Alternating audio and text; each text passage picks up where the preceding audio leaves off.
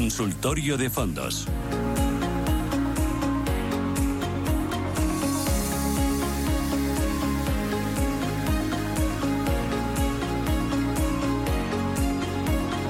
Consultorio de fondos de inversión aquí en Radio Intereconomía, en Capital Intereconomía. 26 minutos y llegamos a las 11 de la mañana hoy con Félix González, que es socio, director general de Capital y Familiar EAFI. Félix, ¿qué tal? Buenos días, bienvenido.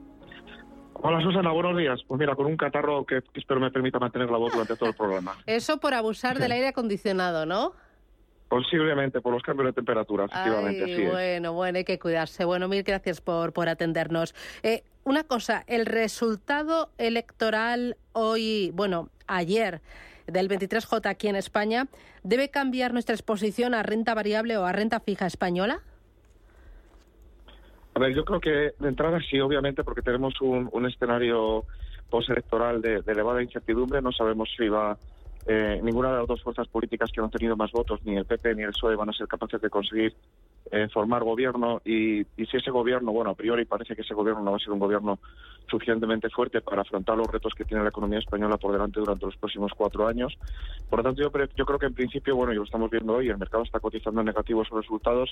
Es un resultado, como digo, de, debilidad, de, de elevada incertidumbre y ya antes de las elecciones nuestro nuestro país, nuestra nuestra economía, nuestro mercado no era un mercado que, que a nosotros nos pareciera suficientemente atractivo comparado con, con otros, tanto en Europa como, como en Estados Unidos, y desde luego ahora eh, aún menos. ¿no?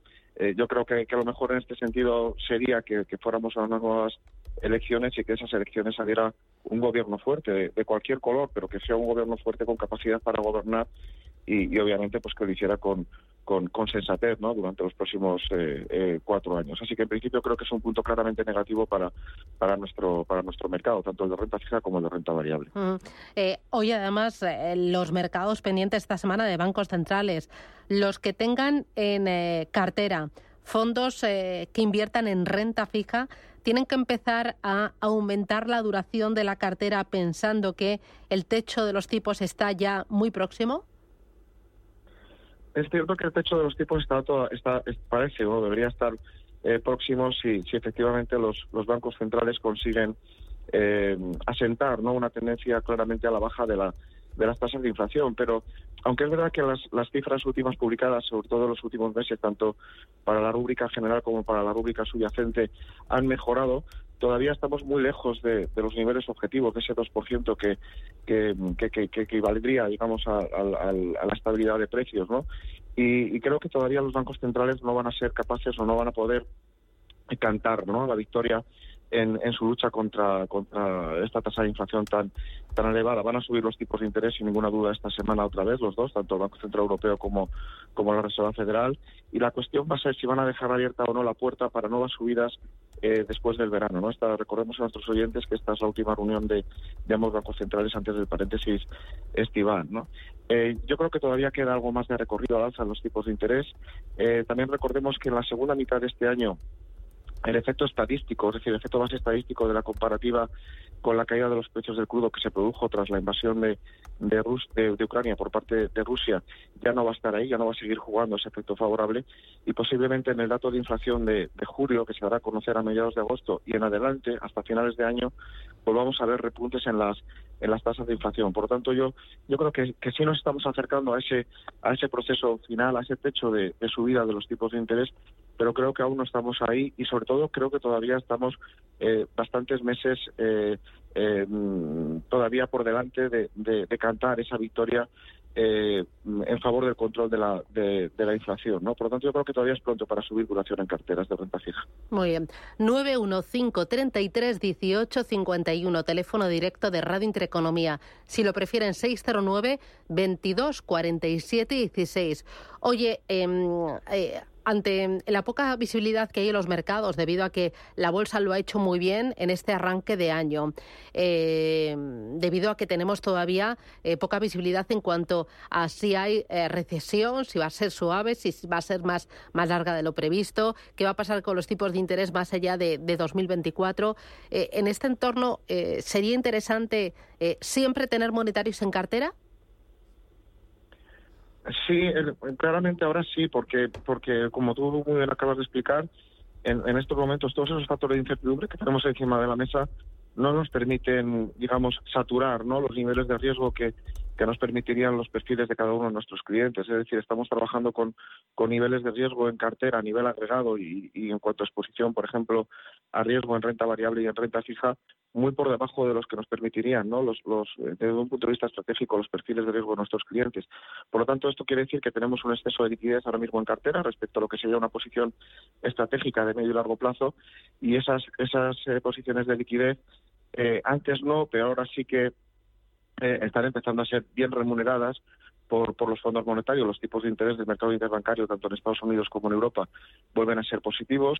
Los bancos eh, comerciales siguen sin remunerar de forma competitiva los saldos en liquidez en cuenta y por lo tanto solo nos quedan dos alternativas en este sentido o fondos monetarios que están cuya rentabilidad está bastante vinculada o, cercanamente vinculada a la evolución de los tipos de interés del mercado interbancario o ir a efectivos de renta fija eh, de muy corto plazo, eh, por ejemplo las letras del tesoro, no no solo las españolas sino también otras otras europeas.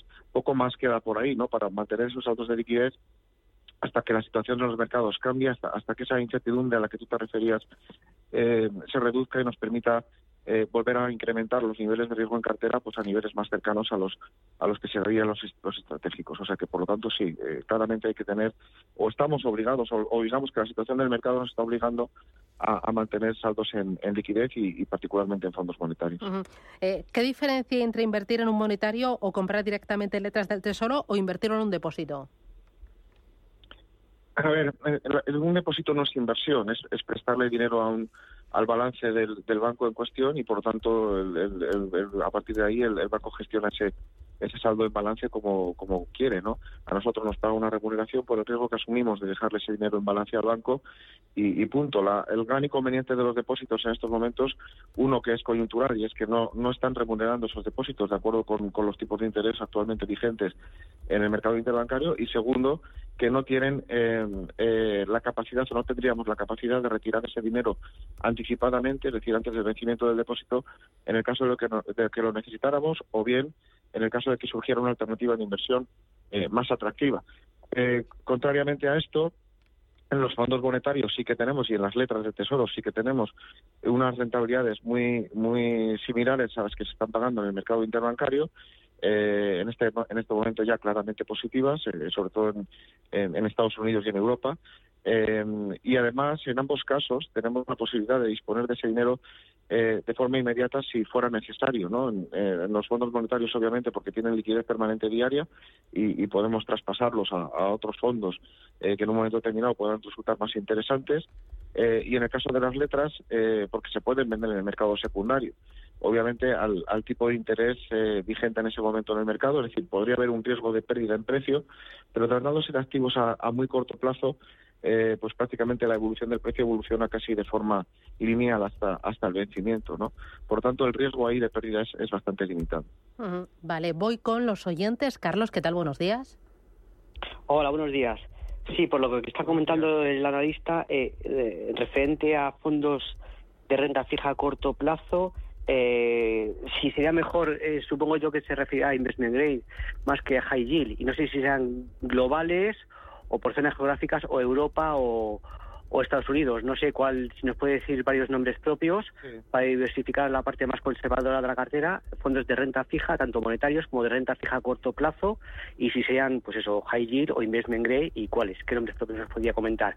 Y, y para la parte un poquito más dinámica de la cartera, que sean de renta variable, eh, sectoriales, ¿qué tal lo puede hacer? ¿Qué sectores? Eh, porque la tecnología creo que ya está un poco eh, sobrevalorada si ahora sería buen momento, que creo que sí, eh, para conseguir una rentabilidad hasta final de año o hasta medio del año que viene, eh, que sean eh, materias primas, petróleo, oro, plata, o sea, y, y, y sectoriales tipo como, como agua o, o, de agricultura, no sé qué, sectores nos podría recomendar. Muchas gracias. Muy bien, gracias. Vale.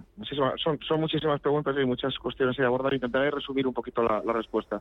A ver, no, cuando yo me refería a renta fija a corto plazo, lo, estábamos hablando, como, como tú comentabas, Susana, como una opción claramente defensiva, de protección, ¿no? ante esta incertidumbre y ante lo que pueda pasar en estas próximas semanas de verano y al, y al inicio del nuevo curso. ¿no? En estos momentos toda la renta fija tiene un riesgo particularmente elevado por, por por, por un lado, por, por los dos factores de riesgo que componen la renta fija. Por un lado, el riesgo de duración, es decir, la sensibilidad negativa a una posible subida adicional de los tipos de interés de mercado. Yo creo que ese riesgo eh, hoy por hoy sigue estando presente y que juega en contra de la rentabilidad que obtendríamos en estas inversiones de cara a las próximas semanas y los próximos meses. Por lo tanto, como comentábamos antes, Susana, no asumiríamos ahora riesgo de duración. Y segundo, el, el, segundo factor de riesgo dentro de la renta fija es el, el riesgo de crédito y, como tú también muy apuntabas, Susana, ante, ante la perspectiva o la posibilidad de que a lo largo de los próximos meses las economías principales puedan entrar en recesión, eh, pues el riesgo de crédito también va a jugar en contra de la renta fija, ¿no? Por lo tanto, yo, yo en este momento estaría centrando mis posiciones en renta fija, como decía antes, en, activos de muy corto plazo que presentan un riesgo de duración prácticamente nulo o muy bajo y también un riesgo de crédito muy bajo. Eh, todos los fondos o todos los activos de, de, renta fija a muy corto plazo que hemos comentado antes, por ejemplo las letras o los fondos monetarios invierten mayoritariamente su cartera o toda en, en, investment grade y en vencimientos inferiores a, un año. ¿no? Y respecto a la parte de renta variable, a ver si, si don Carlos está en lo cierto y comparto su opinión de que, de que la renta fija ha corrido demasiado y que tendría que recuperar, pero la renta fija, la, la, la, tecnología en, renta variable ha corrido demasiado y que, y que está bastante expedida en estos momentos y, y que debería eh, recortar algo. Eh, hay que recordar también que el, mercado de renta variable, especialmente el americano, ese rebote que, que, que, ha sido bastante largo y pronunciado eh, que llevamos durante buena parte de este año, ha descansado fundamentalmente sobre unos pocos valores de, de la tecnología. Es decir, el resto del mercado en general no ha hecho nada o incluso lo ha hecho mal. Entonces, si la renta, si la tecnología se viene abajo y no hay ningún otro sector eh, que pueda tomar ese relevo, y yo no lo veo hoy por hoy, eh, yo creo que va a ser muy complicado que, la renta variable en su conjunto aguante eh, un tirón bajista de, la tecnología. Y en este sentido, apuntar también que esta semana, aparte de los bancos centrales, de la reunión de la Reserva Federal del miércoles y del Banco Central Europeo el jueves, empezamos a tener ya resultados de, las primeras eh, grandes tecnológicas, ¿no? Será esta semana y la semana que viene, pero esta semana tenemos ya algunas grandes tecnológicas publicando resultados y, ya vimos hace unos días con, con el caso de Netflix y de Tesla que aunque Tesla es un, mixto ahí, pero, pero bueno, que los resultados fueron buenos, pero no tan buenos como el mercado esperaba y necesita para poder mantener estos niveles de cotización. ¿no?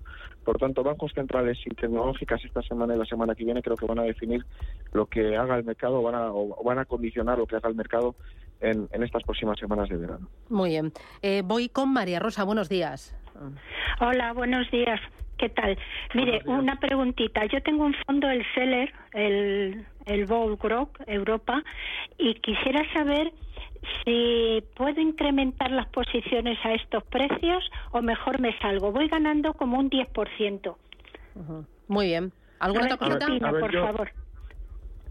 Sí, yo, yo por lo que estamos comentando, creo, creo que en este momento la dinámica y la situación de mercado eh, para mí está despedida, tanto desde un punto de vista fundamental como desde un punto de vista de momento, y por lo tanto creo que ahora mismo, eh, o de cara al menos a las próximas semanas, hay bastante más que perder eh, a que ganar, eh, manteniendo posiciones elevadas de riesgo en renta variable creo que esa rentabilidad que, tiene nuestra nuestra oyente es una rentabilidad suficientemente atractiva para lo que íbamos eh, de año y yo por lo tanto por lo menos tomaría parte de beneficios por lo menos y pasaría a posiciones más conservadoras de cara a estas próximas semanas de verano. Vale. Eh, luego, eh, si uno quiere incorporar un temático a cartera, ¿Ahora es interesante? ¿A ti te gustan los temáticos? ¿O crees que no es necesario para complementar una cartera? Yo creo que, que los temáticos nos dan nos dan siempre un, poquito ahí de pimienta, ¿no? En, la cartera, eh, pero cuando la cartera está, o sea, cuando la parte, lo que llamamos el núcleo, ¿no? La, parte, eh, eh, la estructura, la columna de la cartera está, está montada, ¿no? Es decir, cuando tenemos condiciones en el mercado que nos permiten tomar posiciones estratégicas a medio y largo plazo, pues, pues primero de un carácter mucho más generalista y luego vamos complementando con, con añadidos, ¿no? Que pueden ser temáticos o fondos con un, con un estilo de gestión un poquito más activa o más particular, etcétera, ¿no? Es decir, ir complementando con lo que llamamos satélites, ¿no? Ese es un poco nuestro enfoque. Primero hacemos el núcleo de la cartera y luego cuando el mercado, a medida que el mercado va confirmando que, que, esa estrategia está funcionando, que efectivamente estamos en un ciclo alcista de mercado que nos permite y respalda ¿no? el mantenimiento de posiciones estratégicas a medio y largo plazo, pues vamos añadiendo posiciones eh, satélite ¿no? a, ese, a ese núcleo. ¿no?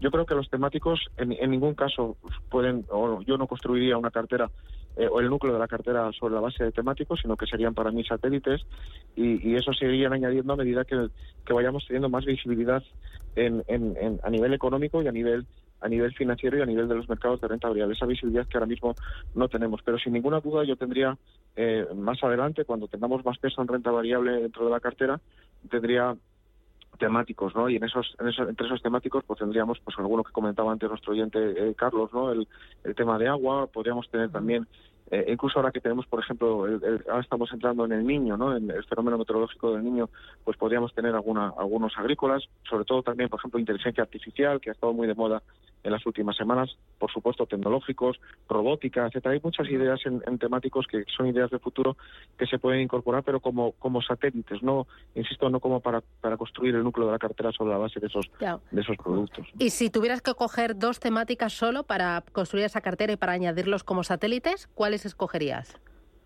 Con una cartera eh, pensada a largo plazo, sin ninguna duda, tecnología. Tecnología sigue siendo el sector clave que va a liderar, digamos, nuestra sociedad en, la próxima década y posiblemente eh, una combinación entre robótica y, inteligencia artificial, ¿no? Eh, la robótica también está creciendo mucho desde hace ya, desde el ciclo anterior, ¿no? Entonces, aunque es parte de tecnología, eh, pero, pero tecnología probablemente estaría en el núcleo, sin ninguna duda, por, la amplitud del sector, y luego metería robótica e inteligencia artificial. Vale, y luego, en la parte central de la cartera, gestión activa y luego algo de gestión indexada para eh, complementar como satélite o todo gestión activa o la parte central gestión indexada? ¿Cómo combinar estos dos estilos de eh, gestión? Mira, nosotros lo, vamos haciendo, es el mercado el que nos va diciendo cómo hacerlo, ¿no? Normalmente lo que hacemos es cuando cuando lleguemos a un, a un uh, tengamos una confirmación del inicio de un nuevo ciclo alcista en, en, en bolsa, eh, lo que haremos primero es testar esas aguas con, productos o con fondos de gestión pasiva, ¿no? Es decir, lo que queremos ahí es no asumir riesgo diferente al índice. Si creemos que es el índice el que va a recuperar, en, eh, el que va a liderar, digamos, la subida del mercado, eh, todo él, ¿no? Porque estamos en la primera fase de la recuperación, pues mejor hacerlo con, con gestión pasiva, ETFs o fondos pasivos, para, para asegurarnos que cogemos efectivamente la rentabilidad del índice al, que representan o al que, o al que siguen.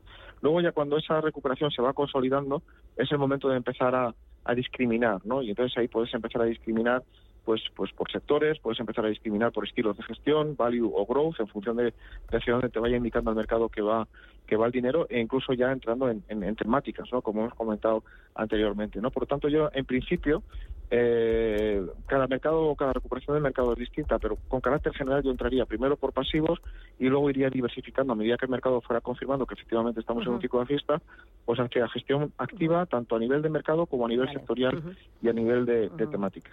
En esa cartera tú incluyes algo de eh, España o Iberia por lo menos, España y Portugal.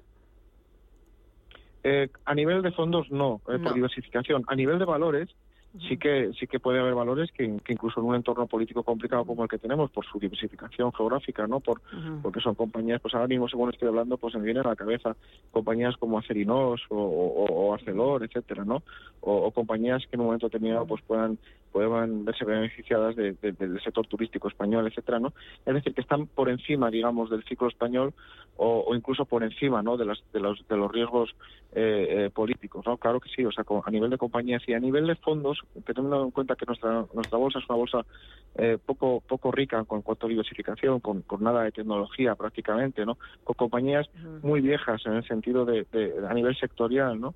Y algunas de ellas con mucho riesgo político porque porque están vinculadas a, posibles cambios normativos, pues pues yo no entraría en fondos de rentabilidad española, iría más a, compañías concretas. Muy bien. Eh, oye, para, para terminar, Félix, eh, tres ideas clave para construir una cartera sólida de largo plazo que, no debe faltar nunca en una cartera?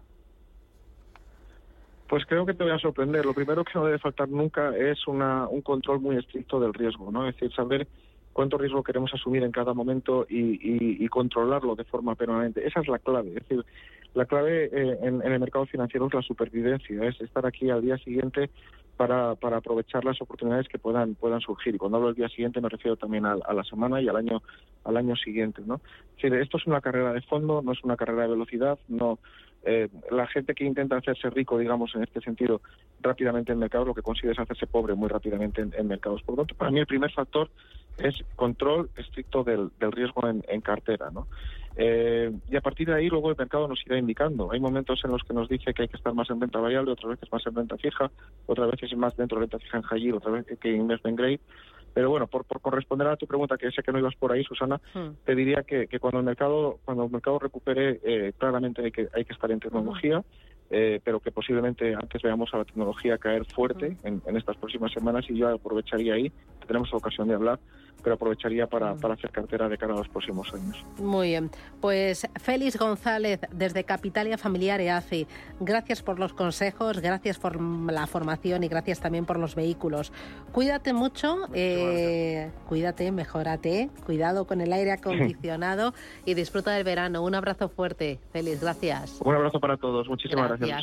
Boletín informativo, actualizamos las últimas noticias y regresamos en Radio Intereconomía con Desayunos Capital.